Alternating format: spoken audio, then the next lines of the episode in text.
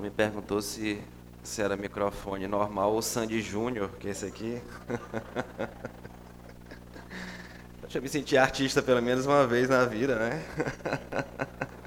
se é assim, vamos de Sandy Júnior então, né? Irmãos, bom dia. Nós, aqueles que nos visitam, a gente tem estudado pela manhã a epístola de Tiago, né? É uma epístola extremamente prática, é preciosa para nós. Para mim, particularmente, é a primeira aula que eu vou dar aqui com vocês sobre, sobre Tiago. Para mim, particularmente, tem uma, um quê especial, né?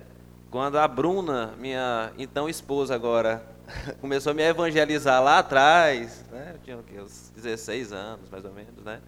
Ela começou abordando exatamente na epístola de Tiago. Então ali foram ali as, os primeiros entendimentos que eu tive realmente da, da escritura em si, foi exatamente nessa epístola, que se mostrou extremamente evangelística para mim, embora uma característica que ela tem é daquela parte lá de Tiago, que é a próxima aula, né? De colocar ali fé do lado de obras, mas para mim ela se mostrou extremamente evangelística e prática. Então, é, quando a gente estava discutindo no conselho o que a gente abordaria na escola dominical esses próximos três meses, né? Lá atrás a gente discutiu, aí veio a sugestão, por que a gente não aborda Tiago exatamente pelo aspecto prático né, dessa carta? E hoje é um texto que nós vamos estudar, exatamente Tiago capítulo 2, irmãos já podem abrindo aí Tiago capítulo 2, nós vamos ler do 1 ao 13, que vai mostrar exatamente esse aspecto da carta. Né? A praticidade disso. Então, por favor, abra comigo Tiago capítulo 2, nós vamos ler aí os 13 primeiros versículos.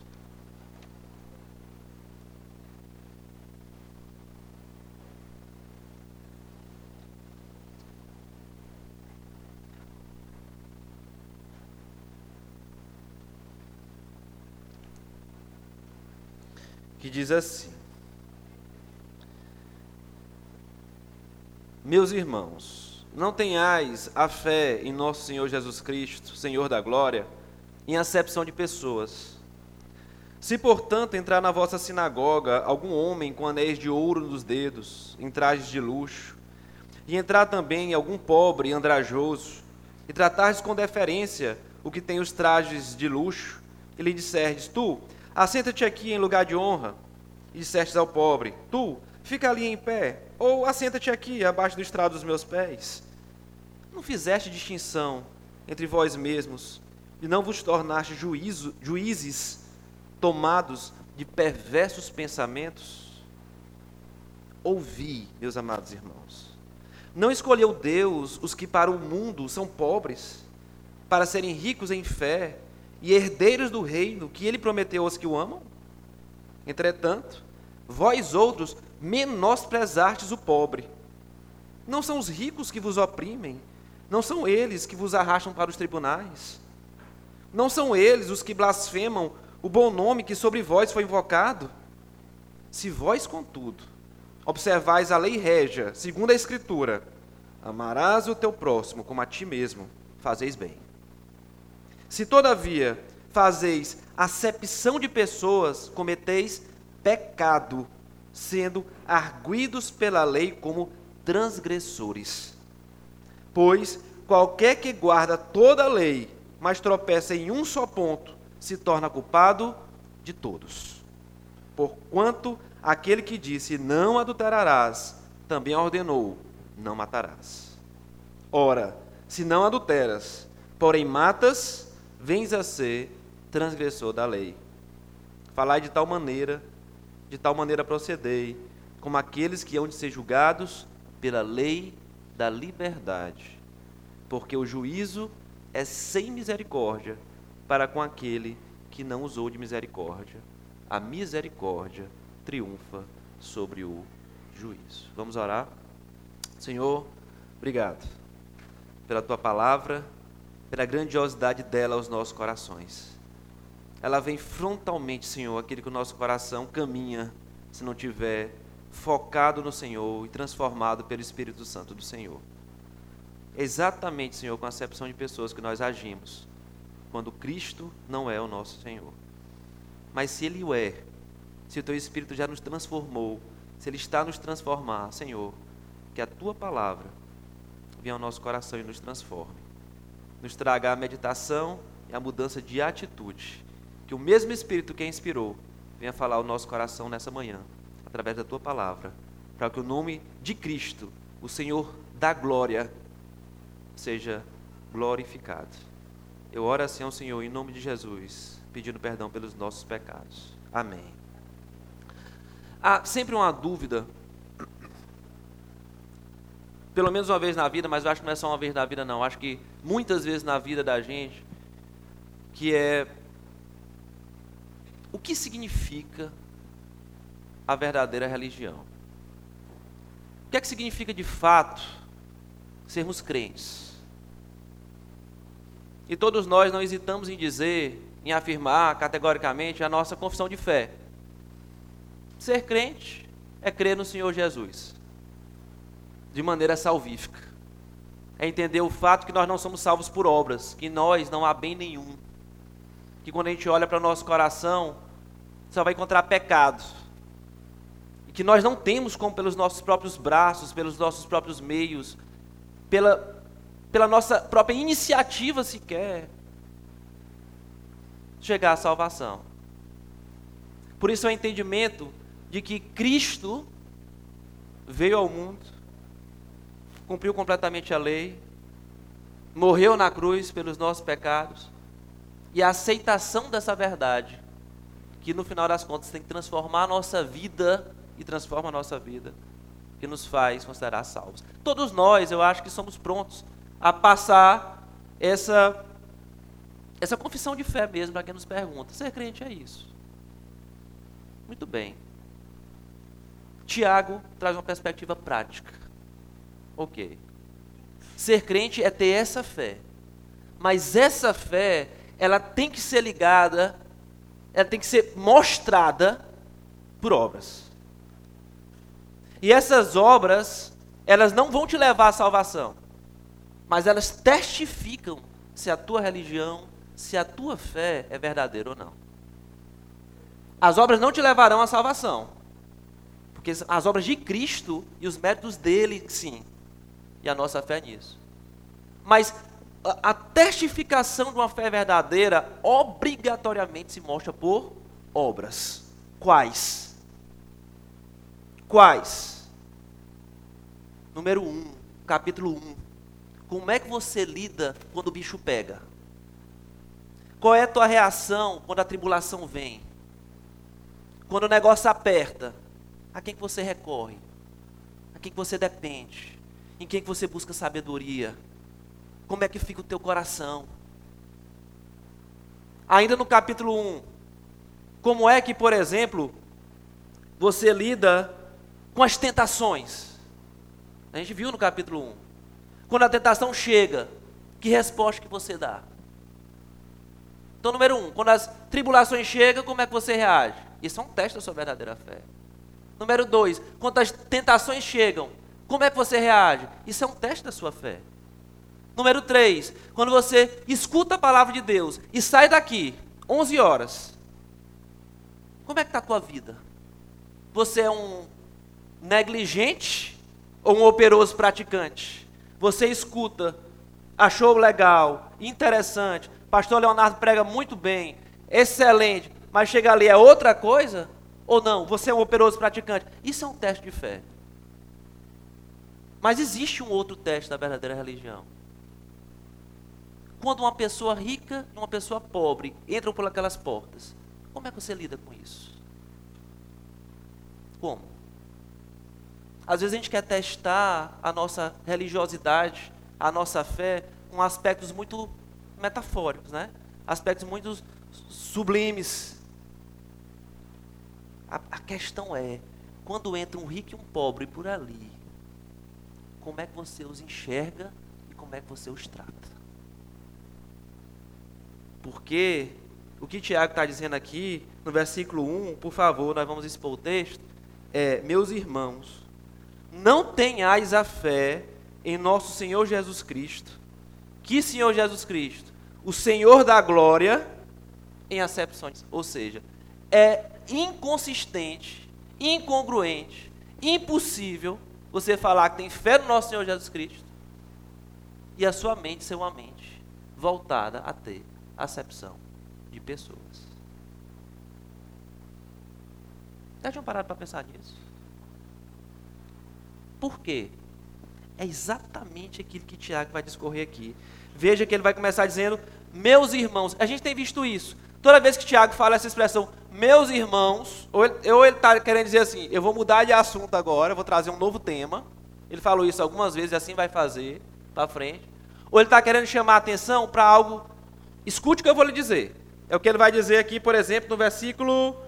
É, vamos, vai chegar nele aqui na frente, vai dizer: Meus amados irmãos, ouvi. Nós vamos chegar nesse versículo. Ou seja, ele, ele quer chamar a atenção para alguma coisa.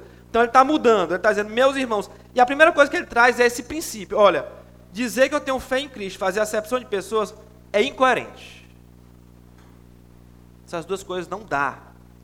E, Marcelo, para começar, o que é acepção? Literalmente, acepção é você julgar uma pessoa ou aceitar uma pessoa pelo rosto. É isso que a palavra no original quer dizer. Por como ela se apresenta externamente.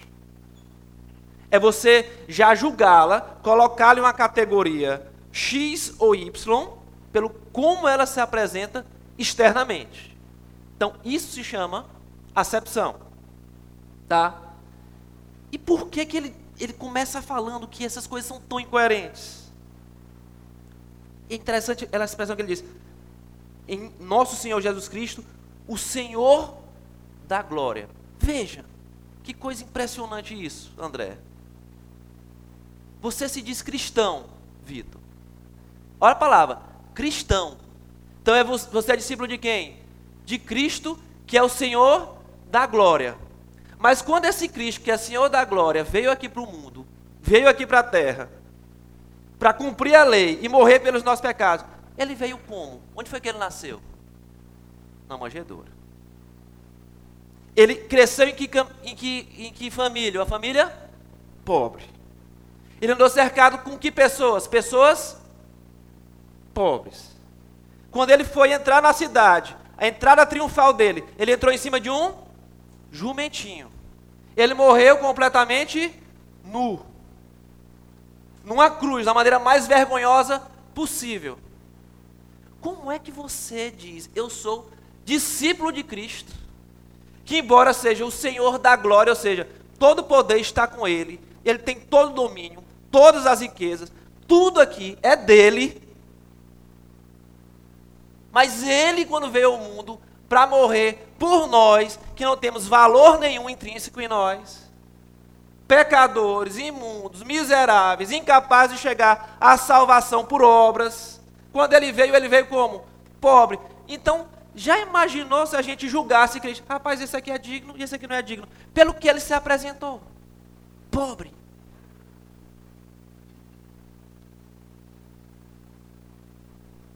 Por quem Cristo foi, como ele se apresentou, é impossível conciliar, dizer sou cristão e fazer acepção.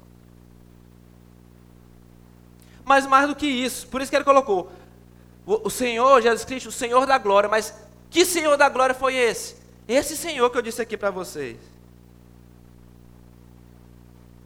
É interessante, irmãos, que Paulo vai trazer isso exatamente 2 Coríntios capítulo 8. Eu vou citar, porque nós vamos abrir algumas vezes os textos, mas para não abrir todos os textos, eu vou citar alguns aqui para os irmãos. Então, 2 Coríntios 8 e 9 vai dizer assim: 8, versículos 8 e 9. Diz assim: Não vos falo na forma de mandamento, mas para provar pela diligência de outros a sinceridade do vosso amor. Pois conheceis a graça de nosso Senhor Jesus Cristo, que, sendo rico, se fez pobre, por amor de vós, para que, pela sua pobreza, pela pobreza de Cristo, vos tornasse o quê? Ricos. Como é que Deus é? Felipe, por favor, dê microfone aí, Dal ô Jean, por favor, só para eu passar aqui para as pessoas irem lendo. Deuteronômio 10, versículo 17. Veja, primeiro lugar, como é que eu vou ter acepção de pessoas? Como é que eu vou ter acepção de pessoas, sendo que eu sou cristão, eu creio, sou discípulo do Senhor da glória, que se fez pobre? para que nós nos tornássemos ricos. Segundo, como é que eu sou cristão e eu digo que eu creio em Deus e Deus se identifica assim? Deuteronômio 10, 17. Por favor, Felipe. Pois o... Oi, oi. Pois o Senhor, vosso Deus, é o Deus dos deuses e o Senhor dos senhores, o Deus grande, poderoso e temível, que não faz acepção de pessoas nem aceita suborno. Veja só, que interessante. Deus se identifica, o, o Senhor dos senhores, o Deus dos deuses, como é que ele fala aí? O Senhor vosso Deus é o Deus dos deuses, o Senhor dos senhores, o Deus grande, poderoso e temível, que não faz acepção de pessoas. Nem aceita suborno, faz justiça a quem? A quem que ele faz justiça? Ao órfão, à viúva, ama o estrangeiro, aquele que não tinha condição de nada, que pegava os respingos do milho da plantação dos judeus. Veja, o nosso Deus, aquele que é todo poderoso, Senhor dos senhores, tem todo o poder, ele não tem, ele se identifica assim: eu não faço acepção de pessoas. Pelo contrário, eu tenho um cuidado todo especial com quem? Com o desprezado, a viúva, o órfão, o estrangeiro, dando-lhe o quê? Pão e vestes. É interessante, a gente, a gente pensa muitas vezes, né? Quem Deus é? É um Deus bondoso. Quem Deus é? É um Deus justo. Quem Deus é? É um Deus amoroso. Mas uma das características de Deus qual é? Ele não faz acepção pessoas. E tem um cuidado especial para com os necessitados. Muito bem. Vários exemplos aqui. Vários exemplos aqui. E outro ponto é de que, se a gente for pensar então, Cristo, o Senhor da glória, versículo 1, veio na sua humildade e pobreza, Deus se identifica, se identifica como Senhor dos Senhores. Ele diz: Eu não faço acepção de pessoas. E quando a gente olha para a igreja propriamente dita, que sentido tem fazer acepção de pessoas se na história toda a igreja foi predominantemente formada por quem, Marcelo? Por pobres. Ele vai falar isso no versículo 5. Ouvi, meus amados irmãos, não escolheu Deus os que para o mundo são pobres, para serem ricos em fé e herdeiros do reino que ele prometeu aos que o amam. Veja, a maneira como Deus, primeiro, como Cristo veio, o Senhor da glória, como Deus se identifica e quem ele escolheu para ser parte da igreja. Quem foram predominantemente? Os pobres. Paulo, Tiago fala isso, aqui em Tiago capítulo 2, versículo 5, por favor, abra comigo 1 Coríntios 1, 26. 1 Coríntios 1, 26. Vou pedir aqui ao irmão Alberto.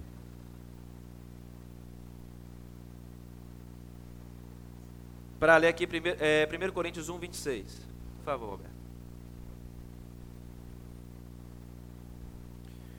Irmãos, reparai, pois na vossa vocação, visto que não foram chamados muitos sábios segundo a carne, nem muitos poderosos, nem muitos de nobres nascimento Continua, Alberto, continua. Pelo contrário. Pelo contrário, Deus escolheu as coisas loucas do mundo para envergonhar os sábios, e escolheu as coisas fracas do mundo para envergonhar os fortes.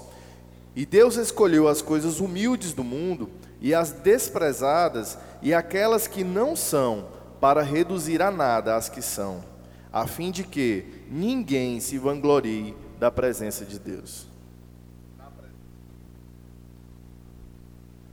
Então, a maneira como Deus quis instituir a salvação, não pela pobreza em si das pessoas, porque existem muitos ricos que são salvos.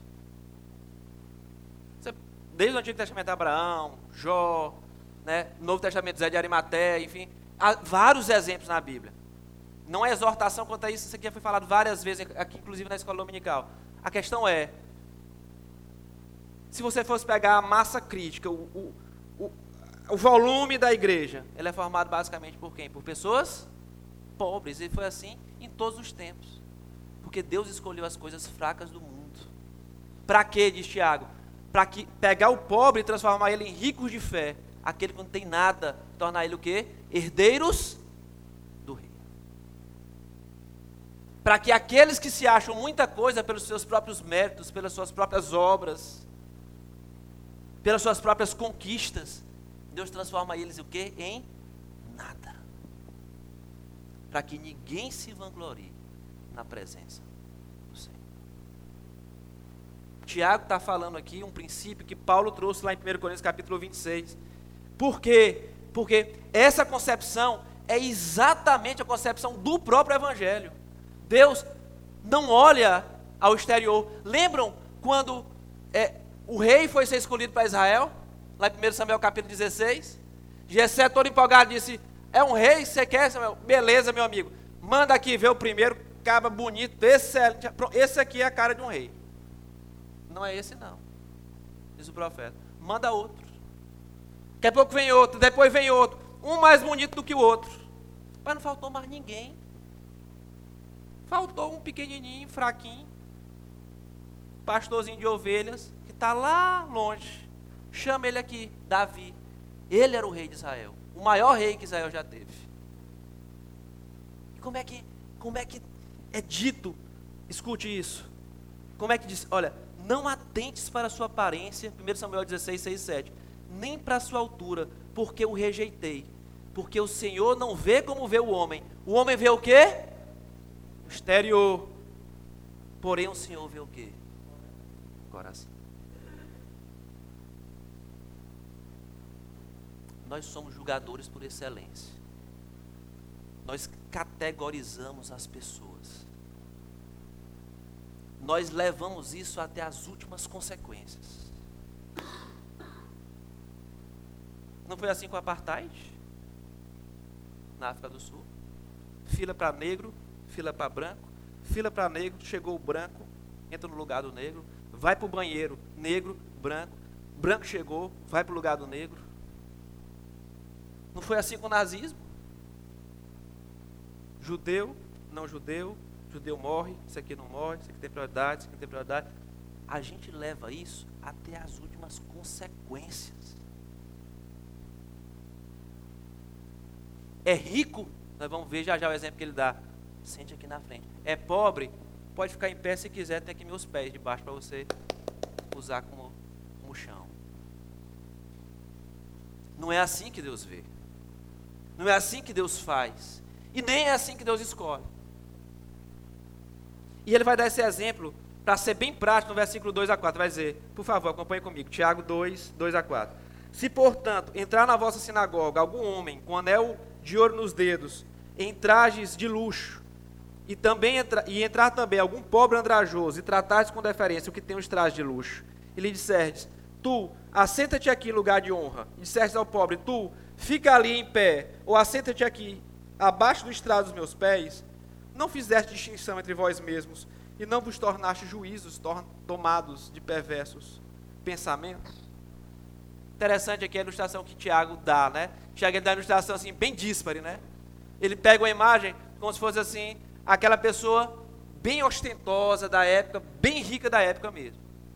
Aquela pessoa rica alguns estudiosos acham que aqui pode ser um político da época, um grande latifundiário da época, que gostava de se ostentar como? Eles chegavam nas igrejas ou em qualquer local com anel de ouro em todos os dedos, mesmo no dedo do meio. É assim que o, o pessoal que. É, é, é, os estudiosos falam, né? Mesmo no, dedo do meio. Enquanto. É, é, até dito, irmão Homero, que Clemente de Alexandria vai falar isso lá atrás, que ao cristão cabe usar no máximo um anel em um dedo, de preferência com um símbolozinho do cristão aqui, para não, não mostrar ostentação. Tá? E aqui a figura é outra. Pensa nesse cara que chega com anel em tudo quanto é dedo, mesmo no dedo do meio, e com a roupa que ele coloca aqui, roupas, como é que ele coloca a expressão aqui? E trajes de luxo. E aqui traje de luxo é traje com muita púrpura, com muito brilho, aquela pessoa que chegava, parecia o sol entrando na igreja. Literalmente a figura do sol entrando ali, tá?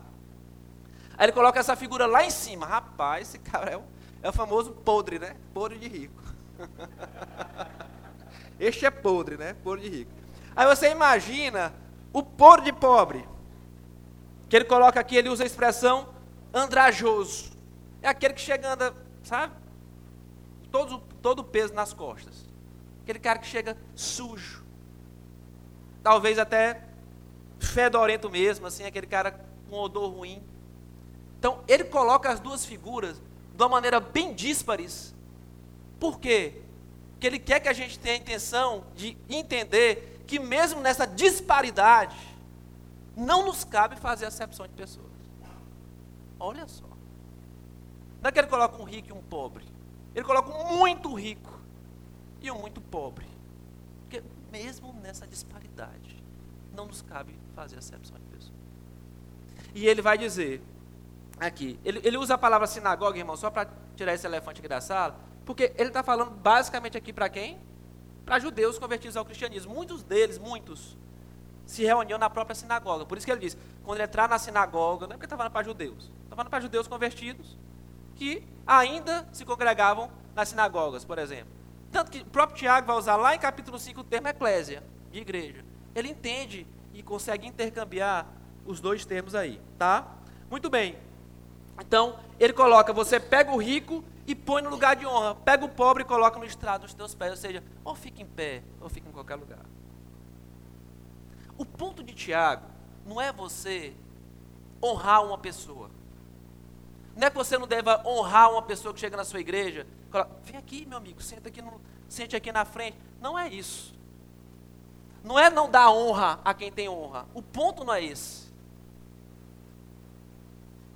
O aspecto aqui é dar honra a quem tem honra é um aspecto positivo. Se tem honra, dê honra. Acepção de pessoas é um aspecto negativo, ou seja, aos meus olhos, externamente, eu olhei, bati o olho, julguei, hum, essa pessoa não tem nada de valor dentro dela não. Pobre lascada. Então eu vou desonrá-la. Esse é o pecado. Esse é o problema. Porque se eu honrasse igualmente, bacana. Você sente aqui, fulano, você sente aqui, nenhum problema com isso. Esse é o ponto da acepção de pessoas. Então, ele vai trazer esse exemplo extremamente vívido e ele vai, vai falar a seguinte expressão: Não fizeste distinção entre vós mesmos, ou seja, vocês vocês não se separaram entre vocês mesmos e não vos tornaste juízes tomados de perversos pensamentos? O que, é que ele quer dizer com distinção entre vocês mesmos? Vocês não criaram separação entre vocês mesmos? Veja como isso é anti-evangelho. O que é o evangelho? O evangelho, que ele vai falar lá na frente como lei da liberdade.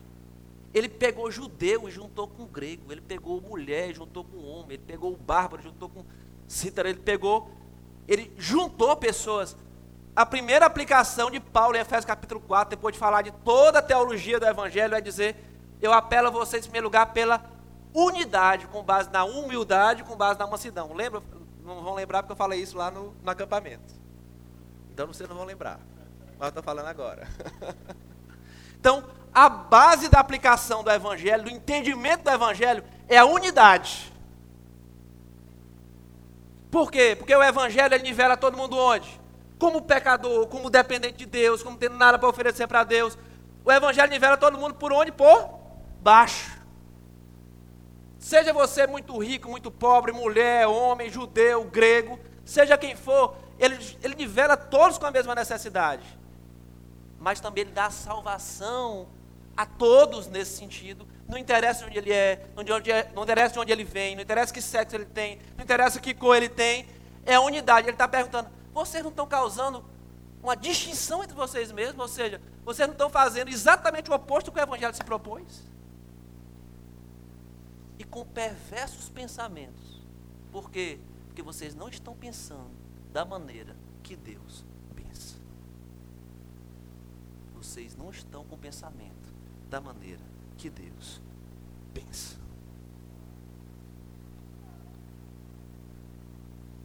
Muito bem, vamos já entender como é que Deus pensa. Versículos 5 a 7. Por favor. Ouvi, meus amados irmãos.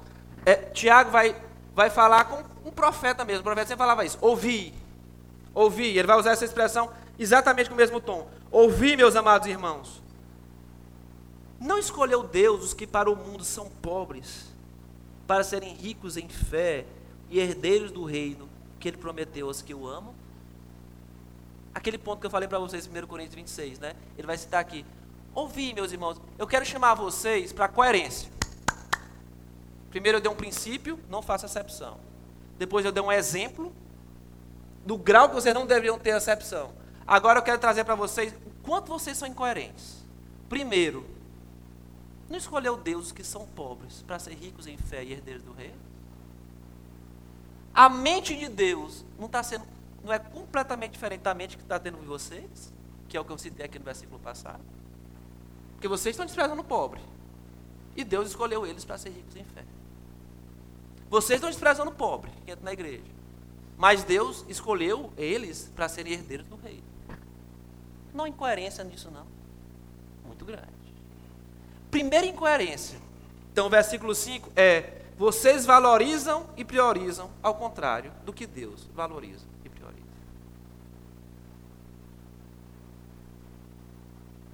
E mais, ele vai dizer no versículo 6: Entretanto, vós outros menosprezastes o pobre, não são os ricos que vos oprimem, e não são eles que vos arrastam para os tribunais? Então, primeiro, vocês estão pensando diferente do que Deus pensa. Vamos já ver como é que Deus trata o pobre.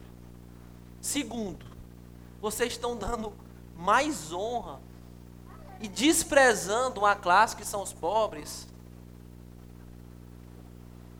que são eles que arrastam vocês para os tribunais. O que é que é isso? Tiago vai tratar isso em Tiago 5, eu não vou fazer spoiler agora.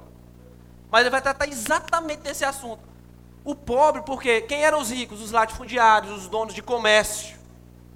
E os pobres eram exatamente os vendedores, aqueles que saíam pelas ruas, aqueles que aravam a terra. Quando eles estavam em condição ruim, o que é que eles faziam? Chegava o patrão e dizia o seguinte: Ô patrão, me empresta um valor, me dá um dinheiro, eu estou precisando para pagar o meu subsídio. Quando esses homens não pagavam, meu amigo, o que é que os ricos faziam com eles? Ou escravizavam, botavam ele onde? Nos tribunais, assim, você vai ter que pagar, meu amigo uma maneira ou de outra você vai ter que pagar. Não, você vai ser preso, vai ser açoitado. Você vai ter que me pagar. Justa ou injustamente, eram os ricos que arrastavam os pobres os tribunais. Mas quando chegava o rico na igreja, os que oprimiam a ele, eles tratavam no azeite. Aí ele está dizendo assim: como vocês são incoerentes. Ouvi, meus amados irmãos. Isso é uma exortação dura, mas ele fala com amor. Meus amados irmãos, quando você fica do lado dos ricos, você fica do lado quem está oprimindo vocês. Claro, os ricos, esses ricos aqui, que eram até ímpios, considerados. Daqueles que, que oprimem vocês, que blasfemam do nome de Deus. Não foi assim na história também? Enquanto em toda a história quem que enche as fileiras da igreja? Geralmente os pobres. Deus escolheu assim. É a grande maioria. E por outro lado, quem são os grandes blasfemadores contra o nome de Deus? Quem? Se não os grandes estudiosos, os grandes cientistas, aqueles que têm o poder e acham, mas rapaz, não depende. Religião é coisa para pobre. Religião é coisa para quem não tem cabeça quem blasfema, na grande maioria. Então, Tiago está trazendo exatamente esse paralelo. Enquanto Deus escolheu os pobres para encher as fileiras da igreja e transformar eles como ricos da fé, os ricos que são os ricos por eles mesmos, eles são o quê? Os blasfemadores. Vocês estão fazendo isso. Dando total honra em detrimento do pobre para quem te oprime e para quem blasfema do nome do Deus que vocês professam. incoerência está tratando aqui Tiago. Eu queria que, que vocês vissem como pensa o Senhor. Por favor, Abra comigo Provérbios, é, Provérbios capítulo 17. Pedi aqui para o Felipe. Felipe, abre Provérbios 21, 13, Felipe, por favor. Vamos pedir para o Alberto de novo. Provérbios 28, 27. E vamos pedir aqui para o irmão Raimundo. Provérbios 29, 7.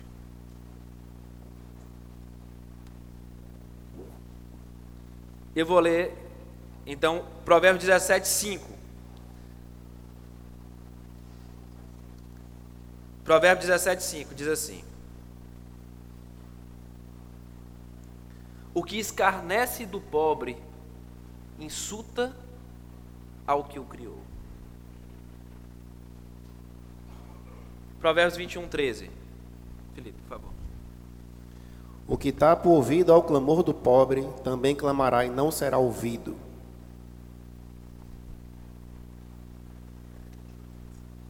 Provérbios 28, 27.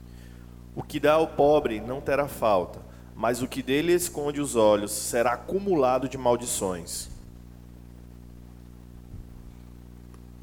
Provérbios 29. 29, 7. Informa-se o justo da causa dos pobres, mas o perverso de nada disso quer saber.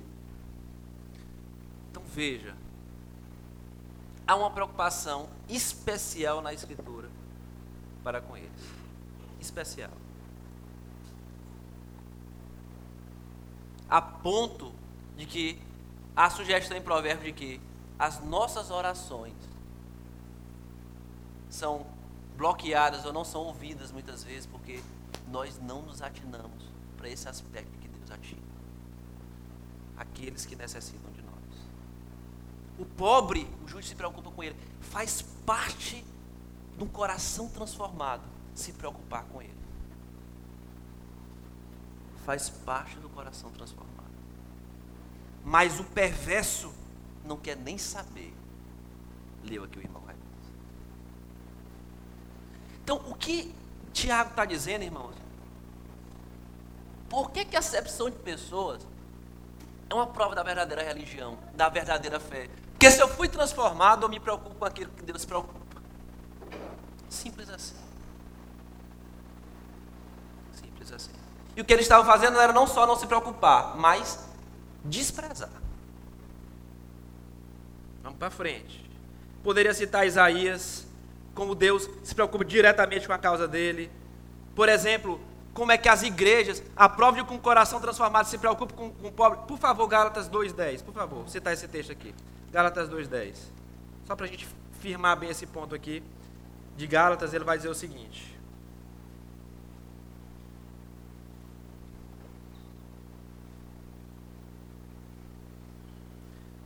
Recomendando-nos somente que nos lembrássemos dos pobres, o que também me esforcei por fazer. Então, Paulo ele vai trabalhando, dizendo: Olha, conheço a igreja, trabalhei com a igreja, preguei a igreja, preguei a igreja, preguei a salvação pela graça. Aí ele, ele cita essa informação, mas sempre também me lembrando dos pobres, que eu também me esforcei de fazer.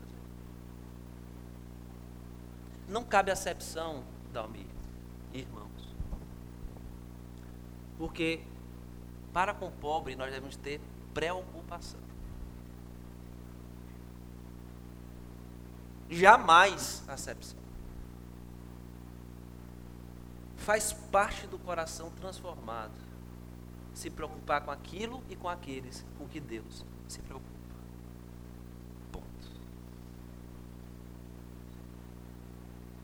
Vamos para frente. Ele vai dizer, versículo 8: Se vós, contudo, observais a lei régia, segundo a Escritura, amarás o teu próximo como a ti mesmo, fazeis bem. Se todavia fazeis acepção de pessoas, cometeis pecado, sendo arguidos pela lei como transgressores. Pois qualquer que guarda toda a lei, mas tropeça em um só ponto, se torna culpado de todos. Porquanto aquele que disse: Não adulterarás, também ordenou: não matarás. Ora, se não adulteras, porém matas, vem a ser o quê?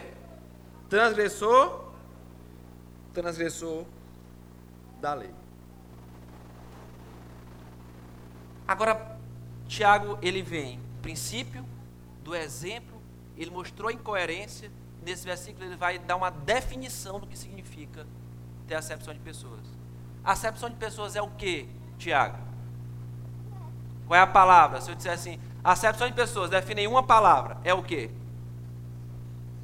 É o que? Racismo?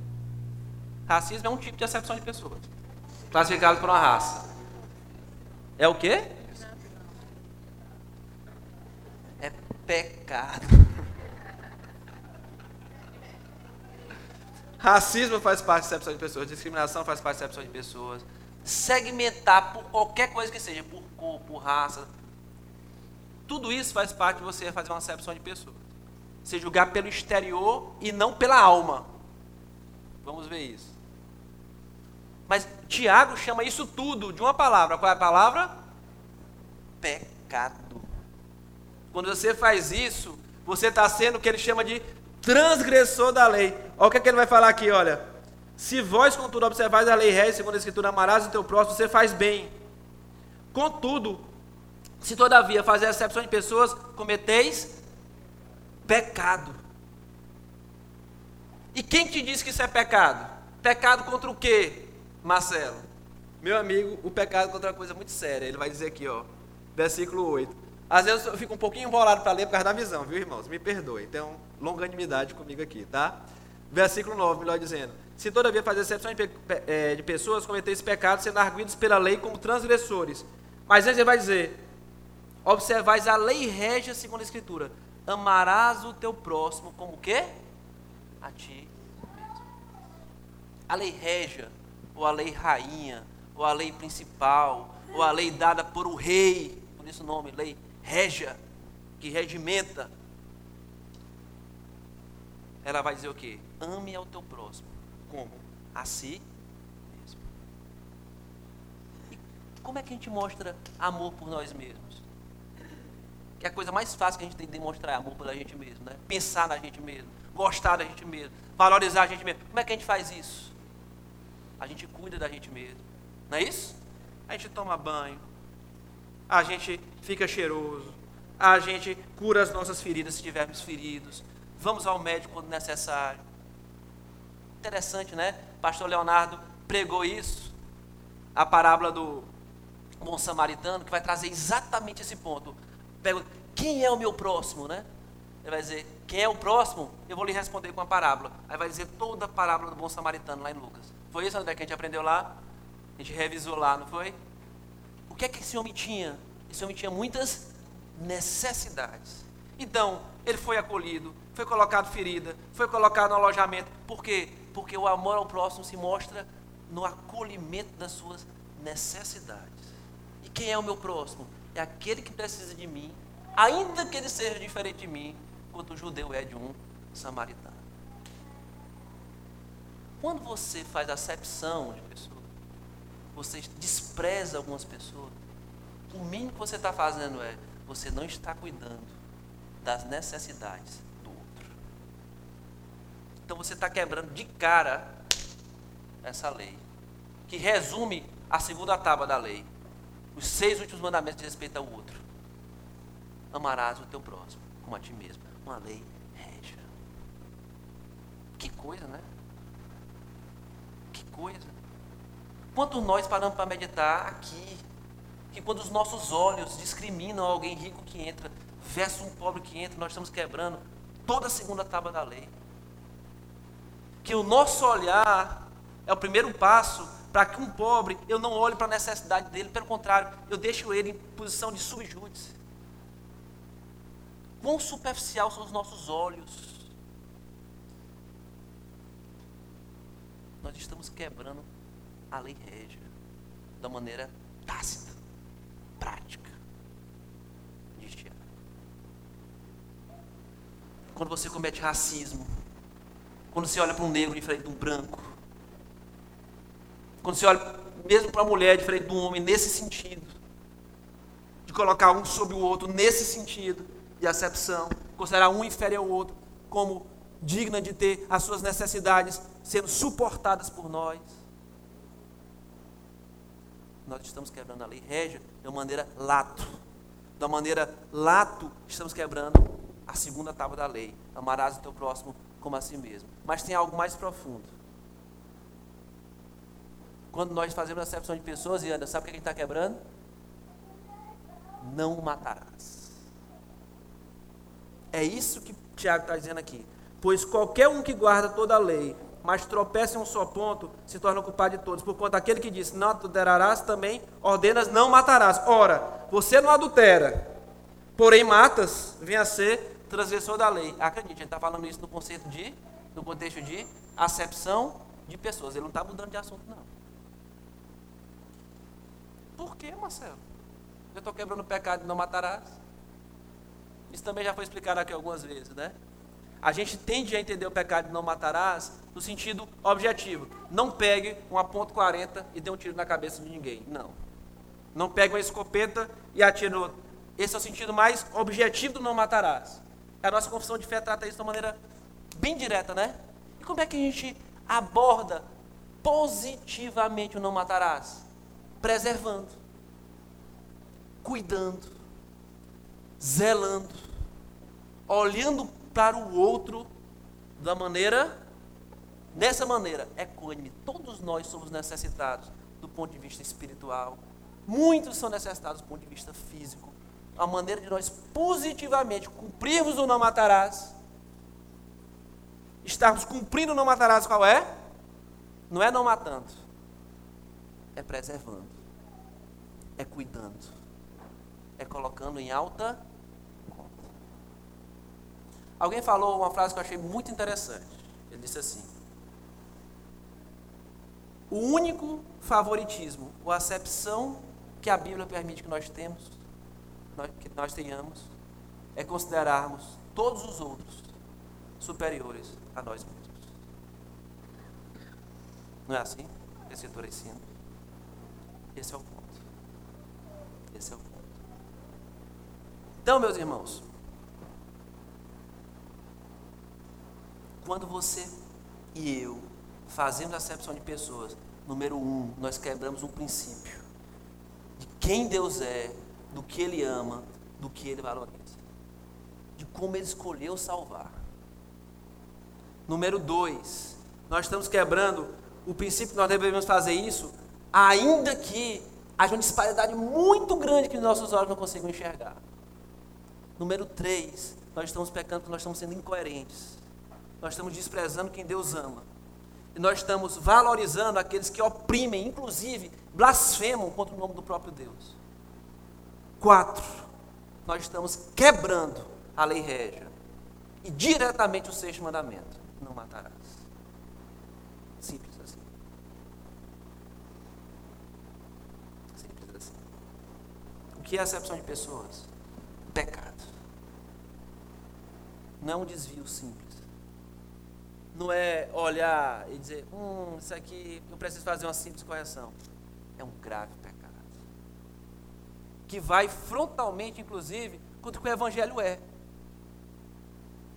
Julgar pelo exterior, que é fazer acepção de pessoas, é exatamente o que o farisaísmo é, ou não é? O que é, que o farisaísmo? Se não a religião externa. A quem Cristo chama de quê? De sepulcros caiados.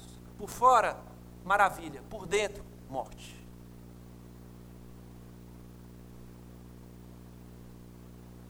Muito bem.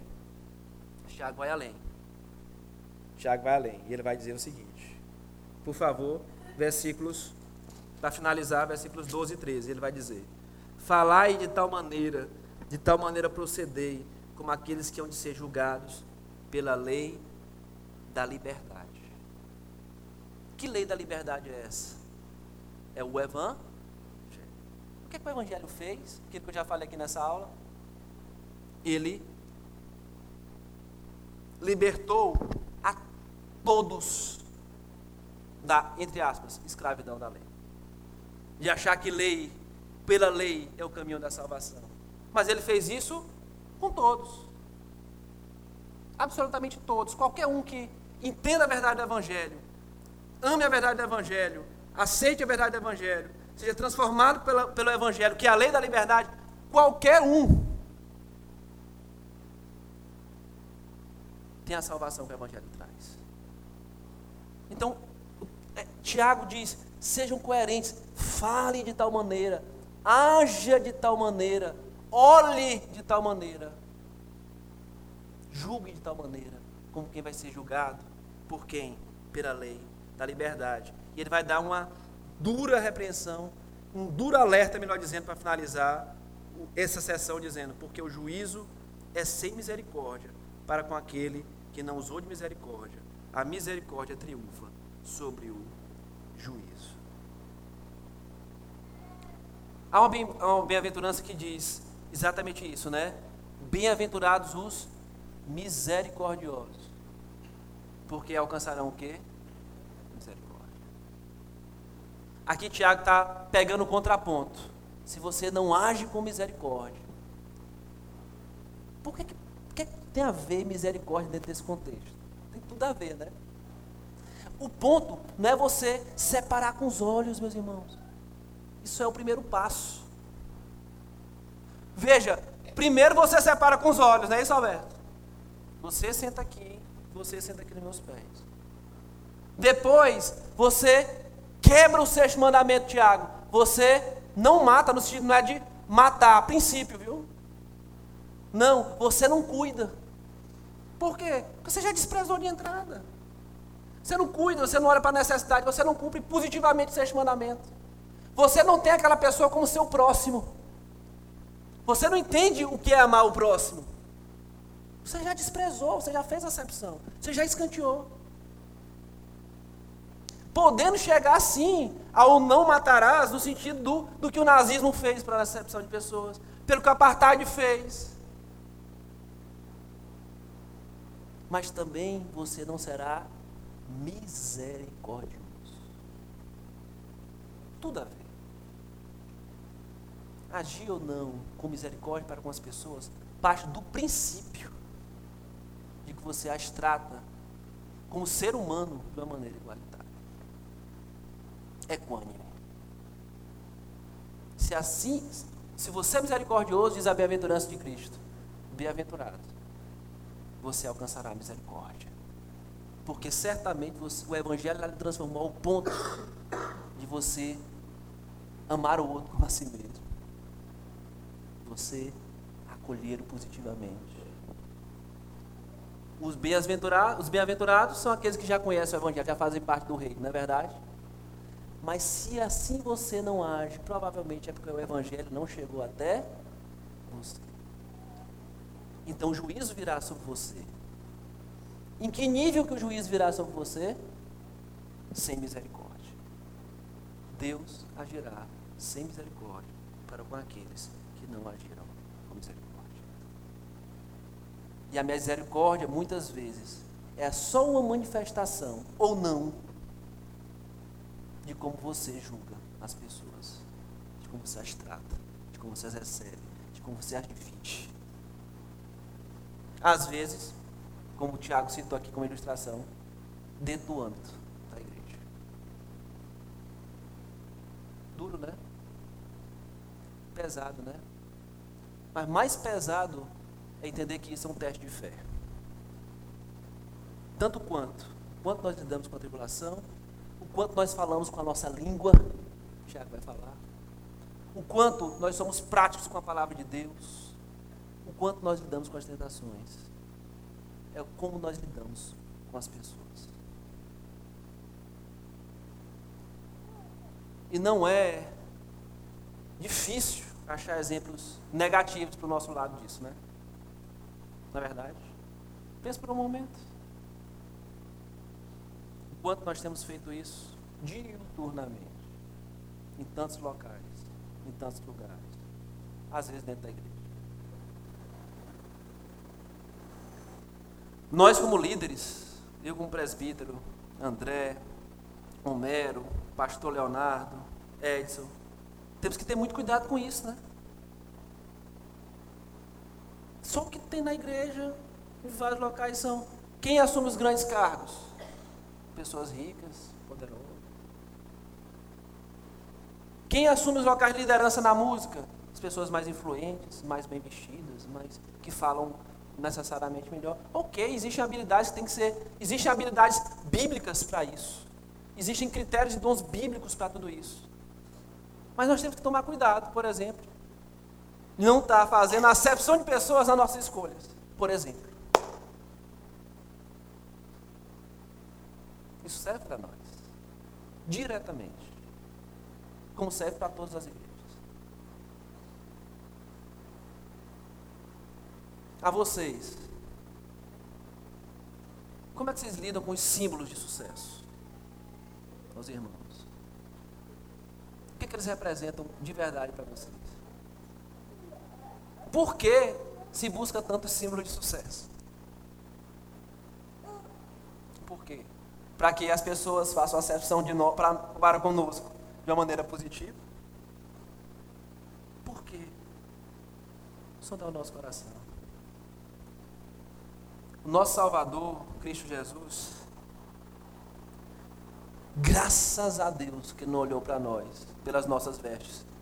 Que Tiago chama de quê? Trapo de imundícia. Para o homem ímpio, é assim que Deus vê. Deus não, não nos viu e nem nos vê fora de Cristo, vestido de púrpuras e com anel nos dedos. A linguagem de Tiago em Isaías 64 é: para Deus, todos nós, homem natural, estamos como que trapos de imundícia. Assim são as nossas obras.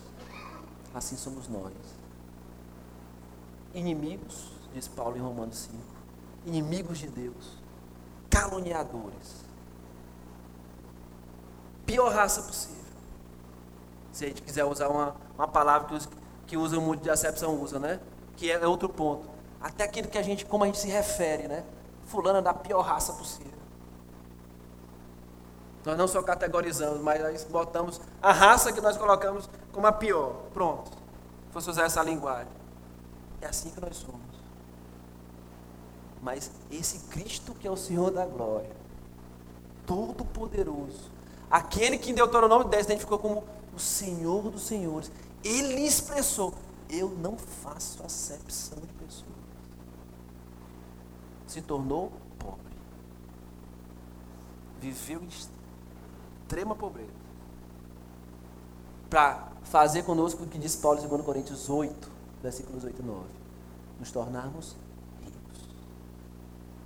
Temos tudo: salvação, paz, alegria, bondade, benignidade, mansidão, domínio próprio. Nós aprendemos como fruto do Espírito. Ele produz isso em nós, coisa que o mundo não dá.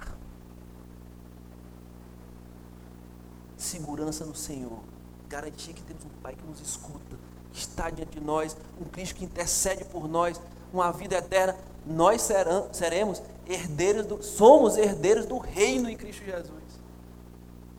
Ainda que completamente pobre, um dia julgaremos e reinaremos sobre o mundo.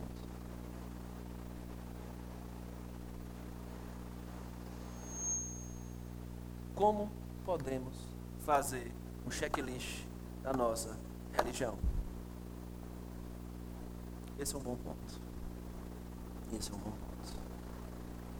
São 10 e 49 10 minutos para alguma colocação ou alguma pergunta, irmãos.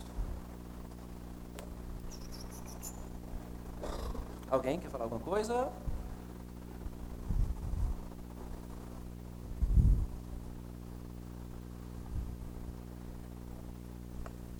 Presbítero, é, eu saindo um pouco do âmbito da igreja, é, muitas vezes eu me sinto inútil quando eu estou diante de um pobre, de um miserável na rua, e muitas vezes eu não tomei nenhuma atitude por medo, medo por, porque eu não conheço aquela pessoa, eu não sei se ele vai entender minha atitude. Em alguns momentos eu tive a coragem, eu não dei dinheiro, eu fui, eu comprei comida, eu já dei roupa, mas em muitos momentos eu também fui omissa por medo, por, sei lá, sofrer um assalto, alguma coisa. E, e isso me, é uma coisa que me incomoda muito, porque eu queria poder fazer mais por essas pessoas, mas o medo muitas vezes ele faz com que eu seja omissa. É, esse, esse é um tema super complexo, assim. Sempre ele vem quando a gente está falando sobre acepção de pessoas, né? E eu entendo que é, a gente tem que dividi-lo entre tomar medidas paliativas e tomar medidas de transformação real estruturada, sabe, irmão? Gisele, eu penso assim. Porque o problema não é, o problema final não é dar ou não um esmola. O problema final é o todo. Quando você opta, às vezes, por não dar, depende do, do, da motivação do seu coração. Se você está pensando, às vezes eu não dou, mas pensando no, seguinte sentido, na perpetuação daquele estado lá.